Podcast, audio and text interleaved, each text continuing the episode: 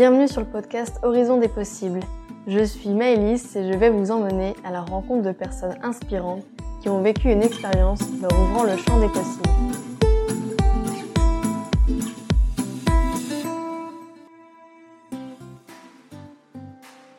Dans cet épisode, vous allez découvrir le témoignage de Maya.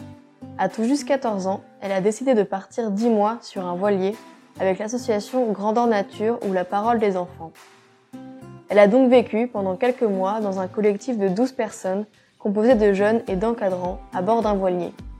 Elle a appris à naviguer, découvert de nombreux pays et surtout appris énormément de choses sur elle qu'elle réutilise aujourd'hui dans son quotidien de lycéenne. Je vous laisse alors avec son histoire. Bonne écoute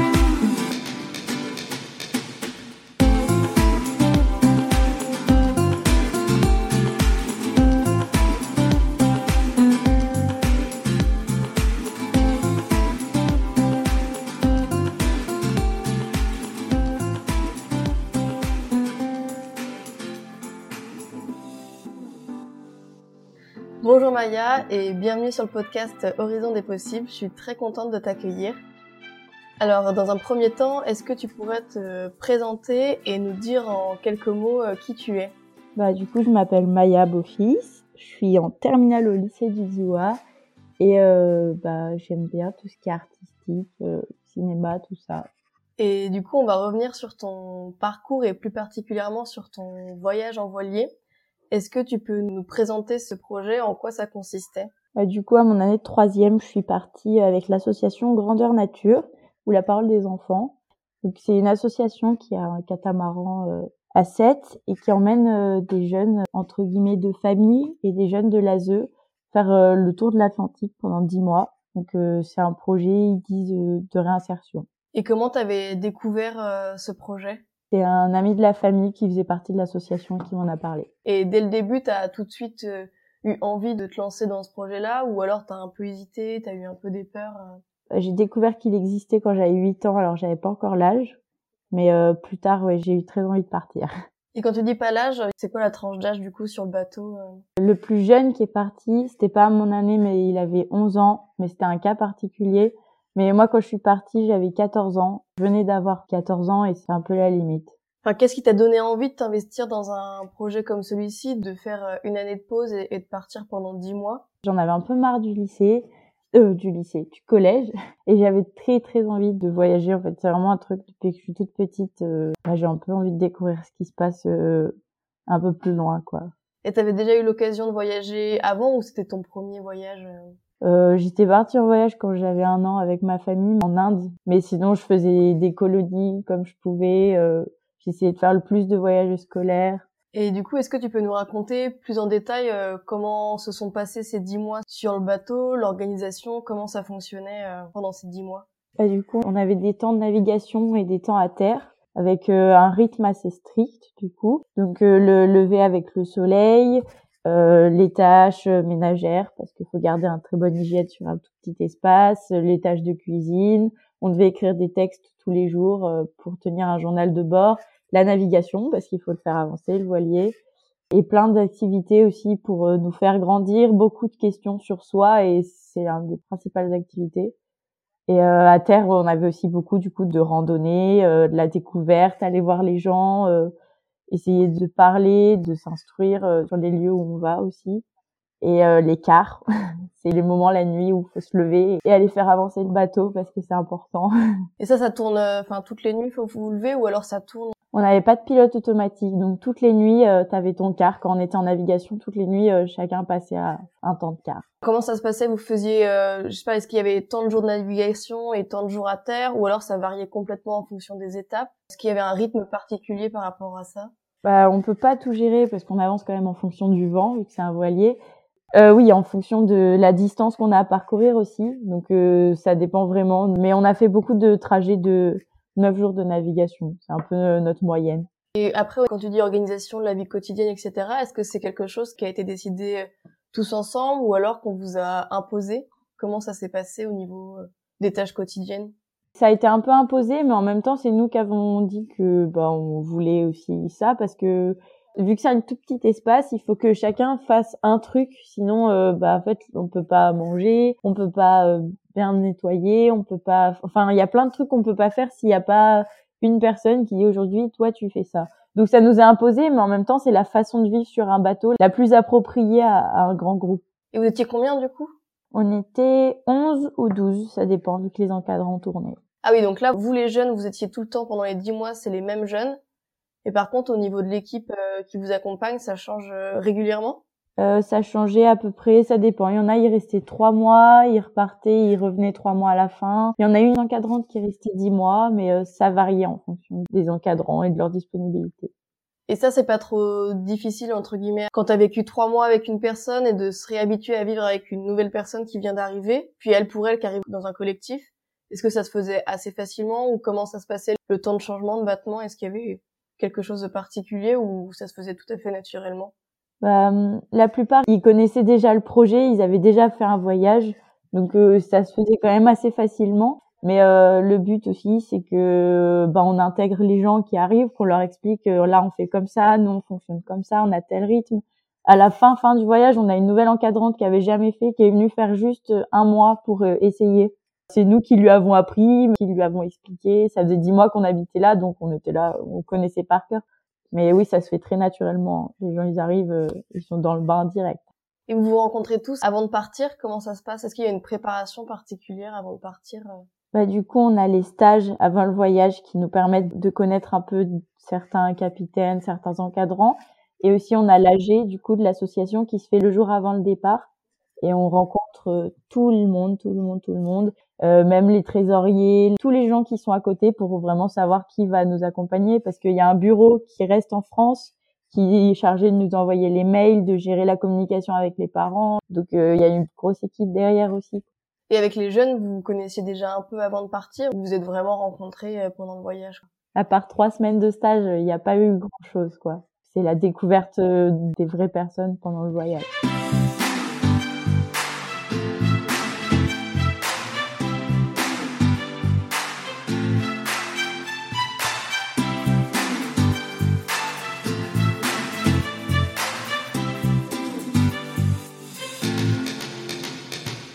Et tu avais déjà fait de la navigation avant ou tu as tout appris euh, pendant ces dix mois sur le terrain? J'avais deux, trois petites notions avec le bateau de mon papy, mais euh, sinon, euh, vraiment, j'ai beaucoup appris sur le tas, sur le bateau. Et du coup, est-ce que ça te donne envie de continuer la navigation ou alors c'était une petite parenthèse et maintenant tu veux découvrir un autre mode de voyage? J'avoue que j'ai beaucoup, beaucoup aimé le bateau. Et euh, c'est vraiment un truc, ça me plaît beaucoup, mais euh, j'ai un gros problème, c'est que j'ai mal de mer assez fort, fort. Et euh, du coup, là, j'ai besoin d'une pause, d'une longue pause. Ça fait déjà deux ans que je rentrais, mais je vais pas m'y remettre tout de suite. Je préfère essayer d'autres trucs avant. Mais j'aimerais bien y retourner, ouais, sur un bateau. Et tu l'as vécu comment ce mal de mer euh, pendant les dix mois? Est-ce que c'est passé au fur et à mesure ou alors pendant tout le long t'as quand même été malade euh? Bah il y a toujours un petit temps où tu te dis ok ça va mieux tout ça. La première navigation est toujours très très dure, mais j'ai quand même été malade pendant dix mois et ma pire navigation a été à la fin au niveau du mal de mer.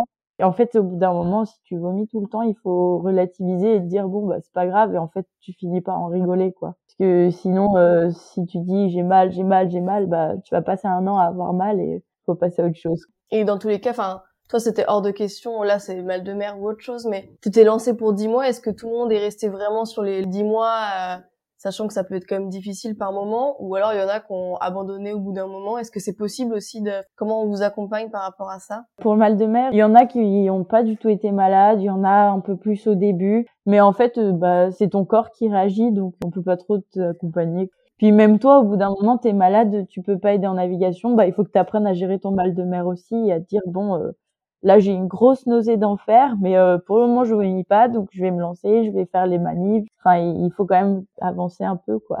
Et sur le fait de vivre euh, en permanence avec du monde et dans un collectif, etc. Est-ce qu'il y a des moments où tu te dis mais j'ai envie d'être seule, j'en peux plus d'être en permanence avec tout le monde? Et est-ce que tu arrives à avoir, est-ce qu'il y a possibilité d'avoir ces moments un peu seuls? Ou alors vraiment c'est pas possible, enfin c'est trop petit Ouais, c'est un peu petit justement. Tu croiseras toujours euh, le regard de quelqu'un et tout, mais il y a un endroit qui va bien, c'est quand il y a la mer plate. tu te mets à l'avant du bateau et euh, en fait, tu as le vent dans la face et là, tu arrives à oublier tout le monde et à te dire, là, je suis dans ma bulle. Quand tu vis dans un tout petit espace avec beaucoup de personnes, tu arrives forcément à te créer une bulle au bout d'un moment et à être dans ton monde.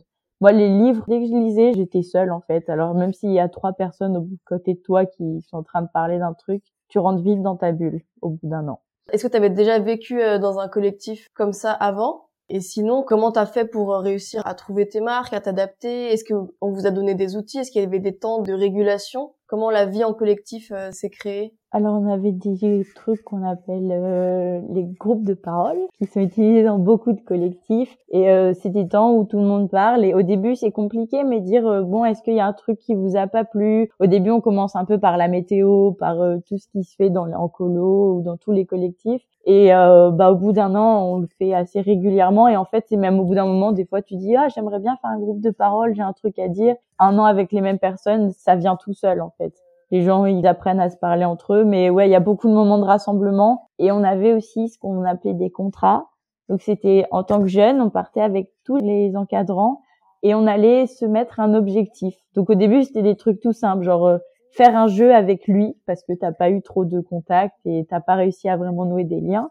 Et au fur et à mesure, les contrats, ça monte et ça devient des trucs plus personnels qu'il faut que tu travailles en tant que toi, ta personne, euh, il donne vraiment une importance à ça euh, pour que tu puisses grandir. Et justement, qu'est-ce que ça t'a apporté du coup cette expérience, sachant que déjà l'expérience en elle-même, elle, doit être hyper riche. Et là, tu dis que du coup, il y avait aussi tout un travail qui était accompagné, qui était fait avec les éducateurs et les encadrants. Qu'est-ce que ça t'a appris sur toi? Enfin, qu'est-ce que tu retiens de toute cette expérience euh? Déjà là, dans la vie de tous les jours, je suis à l'internat et ça sent en fait beaucoup quoi. Je suis arrivée à l'internat et direct, j'ai eu ce truc en mode ok, je sais comment ça fonctionne. Tu sais comment te comporter avec les autres. Euh, en tant qu'humain quoi et là j'ai les secondes qui viennent d'arriver du coup ça a été un peu un petit déclic pour moi là à la rentrée je me suis dit mais en fait, c'est pas acquis par tout le monde la vie en collectivité en seconde. Et en fait, c'est l'internat qui permet de réussir à le faire. Et euh, bah, ça m'a beaucoup marqué parce que moi, je suis arrivée à l'internat et pour moi, c'était vraiment naturel. Les heures de repas très structurées et euh, même là, aller parler aux autres euh, facilement. Et, et, en fait, je me suis rendu compte que j'avais eu une certaine avance là-dessus.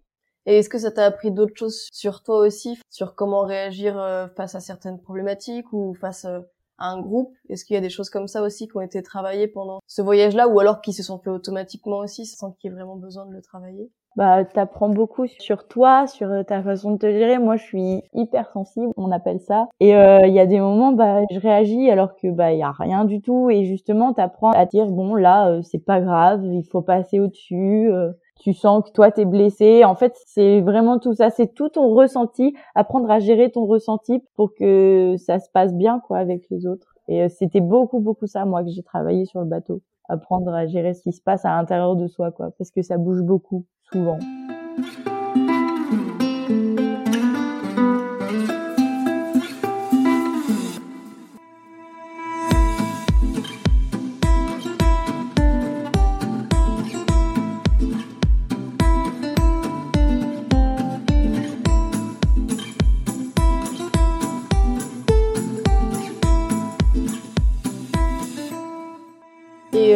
Au tout début, tu disais que du coup, c'était dans le groupe de jeunes, il y avait un mélange entre des jeunes de famille et des jeunes euh, issus de l'ASE.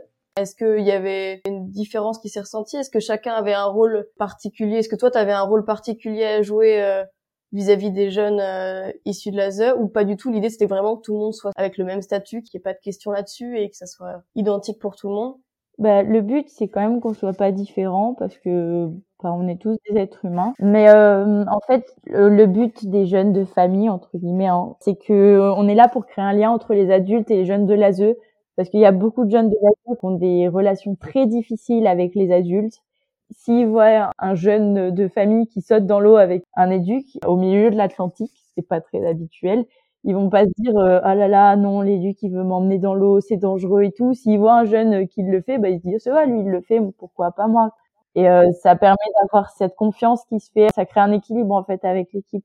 Mais après euh, moi j'ai eu un voyage très on était tous tous tous ensemble en fait. On était vraiment genre un groupe. Il y avait vraiment pas une distinction entre les personnes. C'était vraiment très agréable. Et là, au retour, est-ce que vous gardez toujours contact avec euh, le collectif ou alors c'était une petite parenthèse euh, pendant dix mois et maintenant chacun est retourné à son quotidien et il n'y a plus forcément de contact? Bah alors, euh, on garde contact, on se parle toujours, on va se voir des fois à l'AG, je suis déjà allée en vacances chez eux. Mais euh, quand tu vis dans un groupe et que tu sors de ce groupe, que tu retrouves totalement une autre vie, en fait, on a tous des vies très opposées et la personne change du coup. Donc, euh, c'est pas les mêmes relations qu'avant parce que du coup, on n'est plus du tout les mêmes personnes. Mais il y a quand même un lien fort qu'on ne peut pas oublier parce que dix mois sur un bateau, sur un, enfin, un gros bateau mais petit pour un si gros groupe, et bah ça crée quand même des liens assez assez puissants, disons. Et toi, comment t'as vécu le retour euh, en France? Alors on est rentré le 28 juillet, du coup j'avais encore un mois de vacances. Le mois de vacances s'est assez bien passé et tout, mais euh, le retour a quand même été très difficile parce que bah tu te réveilles la nuit parce que t'as encore tes cartes, tu te réveilles la nuit parce que t'as plus ton coéquipier qui dort dans le petit lit avec toi et tu te dis qu'est-ce que je fais dans un si grand lit? T'as beaucoup de choses comme ça. T'as des fois le soir t'es là mais je peux pas dormir, je peux pas dormir. Il euh, a pas la mer. Euh, t'as beaucoup de trucs comme ça qui restent. Et même l'internat ça a été difficile parce que hum, justement j'avais créé des relations tellement fortes sur le bateau que quand tu rentres chez toi et que tu retrouves euh, plein de nouvelles personnes au lycée et tout, tu te dis jamais je pourrais recréer des relations comme ça. Et moi, je sais que ça avait été un petit blocage en me disant mais comment je vais faire? Comment je vais faire? C'est pas possible. Et en fait, bah, c'est une étape de la vie, c'est des certaines relations qui ont été super puissantes, super importantes, mais en fait, euh, bah, il y a aussi plein d'autres gens importants euh, et intéressants à découvrir à côté. Donc il faut se réouvrir et c'est pas toujours facile. Et est-ce que tu as senti un peu un décalage entre toi et, les autres? Enfin, toi qui avais vécu une expérience quand même particulière, t'as fait grandir un peu d'un coup aussi, et puis les autres qui étaient restés en France avec leur quotidien. Euh, est-ce que tu as senti un décalage ou pas du tout? Bah, ça dépend les personnes en fait, parce que j'ai quand même choisi mon lycée en fonction de la façon de fonctionner euh, qu'il apportait, parce que c'est un lycée très petit, très familial, et c'est ce que je voulais retrouver un peu l'ambiance du bateau.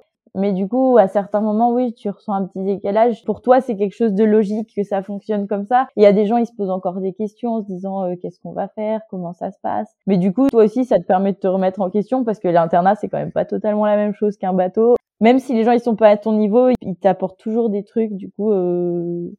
enfin niveau, j'aime pas utiliser ce mot en fait. Je me suis trompée de mot, mais euh, ils ont pas la même vision, mais je trouve ça intéressant aussi quoi. Mais euh, ouais, le décalage n'était pas non plus flagrant. Donc toi, c'était pendant ton année de troisième que t'es parti. Et du coup, à ton retour, t'es direct passé au lycée ou t'as dû refaire une année de troisième euh? Alors j'avais un super principal qui m'a permis de passer en, en seconde directement. Du coup, j'ai pas, j'ai pas refait de troisième. Je suis directement rentrée en seconde. Et le fait de reprendre un rythme euh, scolaire, on va dire, parce que là sur le bateau, vous aviez pas du tout euh, de cours, enfin sauf peut-être des cours au niveau de la navigation ou autre, mais où il n'y avait pas de cours euh, vraiment précis. Enfin, je sais pas, c'est une, question. Ouais, non. Enfin, moi, j'ai pas fait de cours. Après, on travaillait justement sur les thèmes qu'on voulait. Si tu voulais aborder la SES, et bah, tu vas te plonger. Et en fait, c'est à toi de choisir ce que tu voulais faire. Donc euh, c'était pas vraiment des cours, mais c'était euh, on s'intéressait à ce qu'on voulait. Mais euh, le retour au cours a pas été super facile non plus quoi. Passer une heure assise sur une chaise, même deux heures en seconde, ça arrive aussi. Bah c'était vraiment très très dur.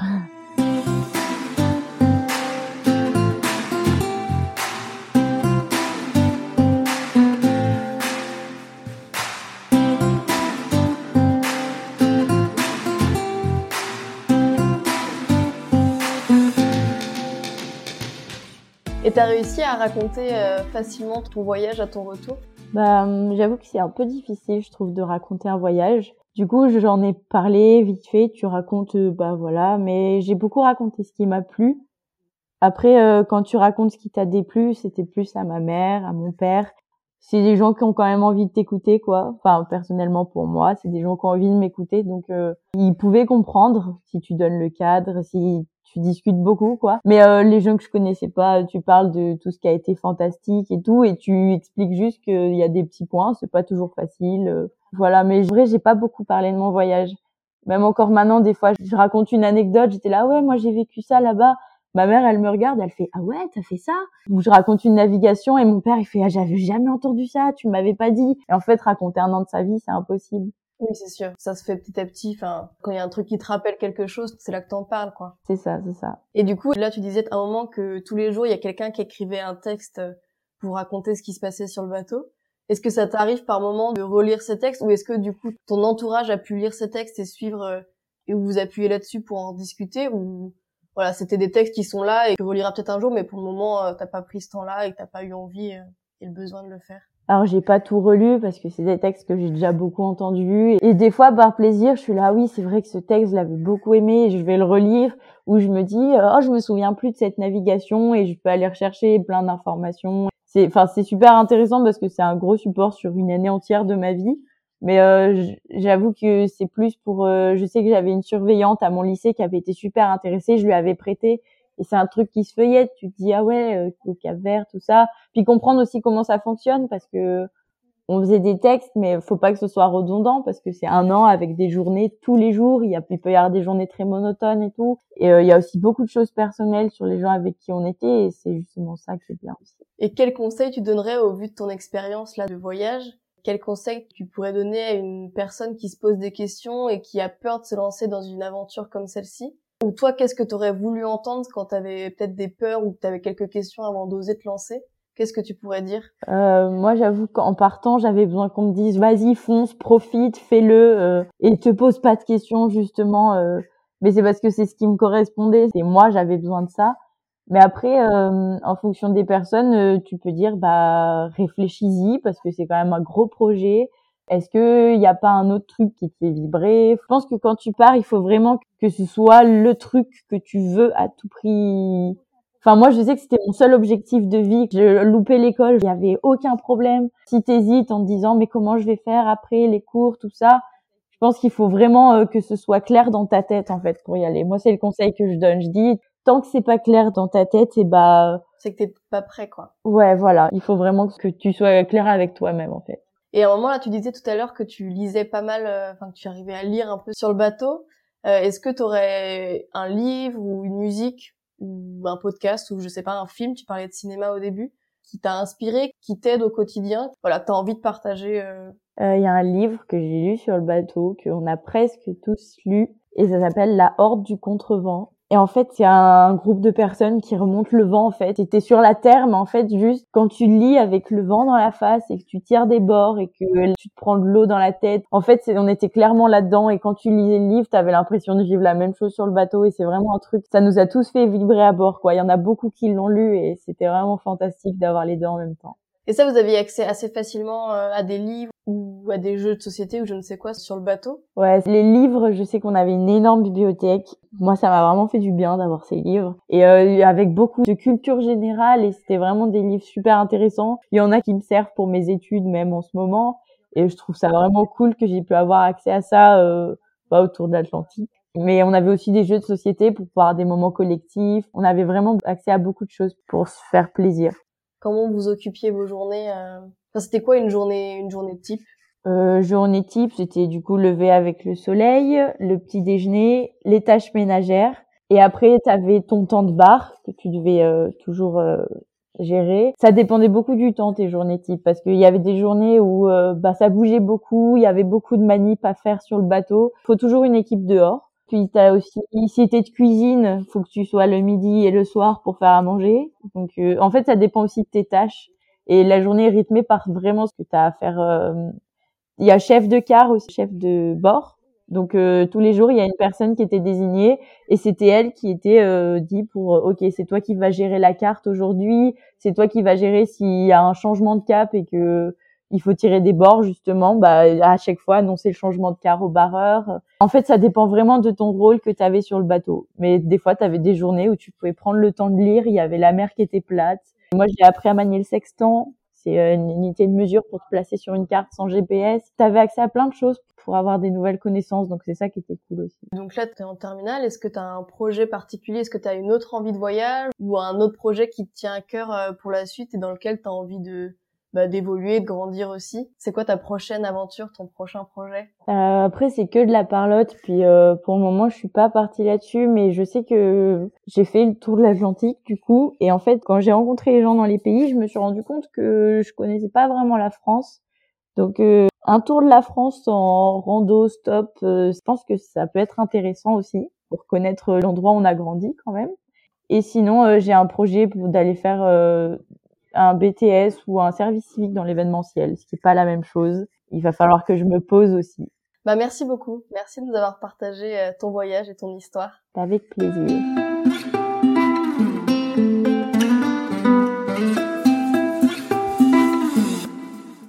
Merci d'avoir écouté cet épisode. Si vous souhaitez en apprendre davantage sur l'association et sur le voyage de Maya, vous pouvez vous rendre sur le site internet de Grandeur Nature.